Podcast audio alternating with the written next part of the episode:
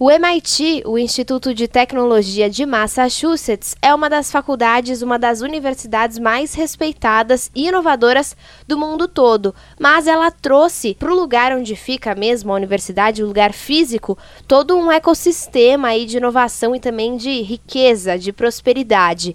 O Gil vai explicar para a gente hoje como isso foi feito e como isso pode ser copiado também. Poucos dias depois do final da Guerra Civil Americana, pessoas resolveram falar assim: precisamos esquecer a guerra e pensar pensaram no futuro e criaram o MIT. Eu me encontrei com um professor, com o Justin Bosen, e ele falou um pouquinho sobre como fazer a curadoria da inovação. Nós conversamos sobre como unir a teoria e a prática, criar lugares criativos, conexões, orquestrar pesquisas, academia, realizar ações extracurriculares, enfim, como criar aquela região ali onde está o MIT e a Universidade de Harvard é considerada hoje a região mais rica de patentes do mundo. Ah, o Vale do Silício pode ser considerado, mas ele é muito maior, eu estou falando por metro quadrado.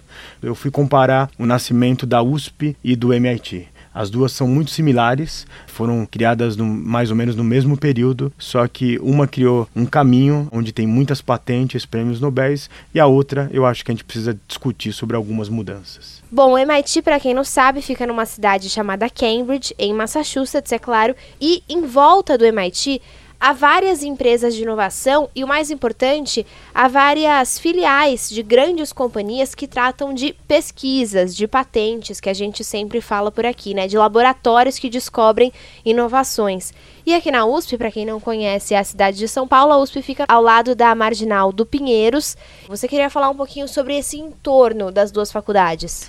Eu acho que nós temos que fazer um, uma reflexão porque duas universidades que começaram com o mesmo propósito, a comunidade criando um local onde as pessoas pudessem se educar, numa foi criado todo um ecossistema de inovação e na outra foi criada a favela San Remo. Nós não estamos discutindo e muito pelo contrário, muita empatia sobre os moradores dessa favela, mas a discussão é é onde nós erramos. Então eu acho que a gente tem que repensar e trabalhar para deixar um legado para as próximas gerações e trazer a prosperidade para o nosso país. Bom, o Gil escreveu um artigo bem interessante sobre essa comparação, né?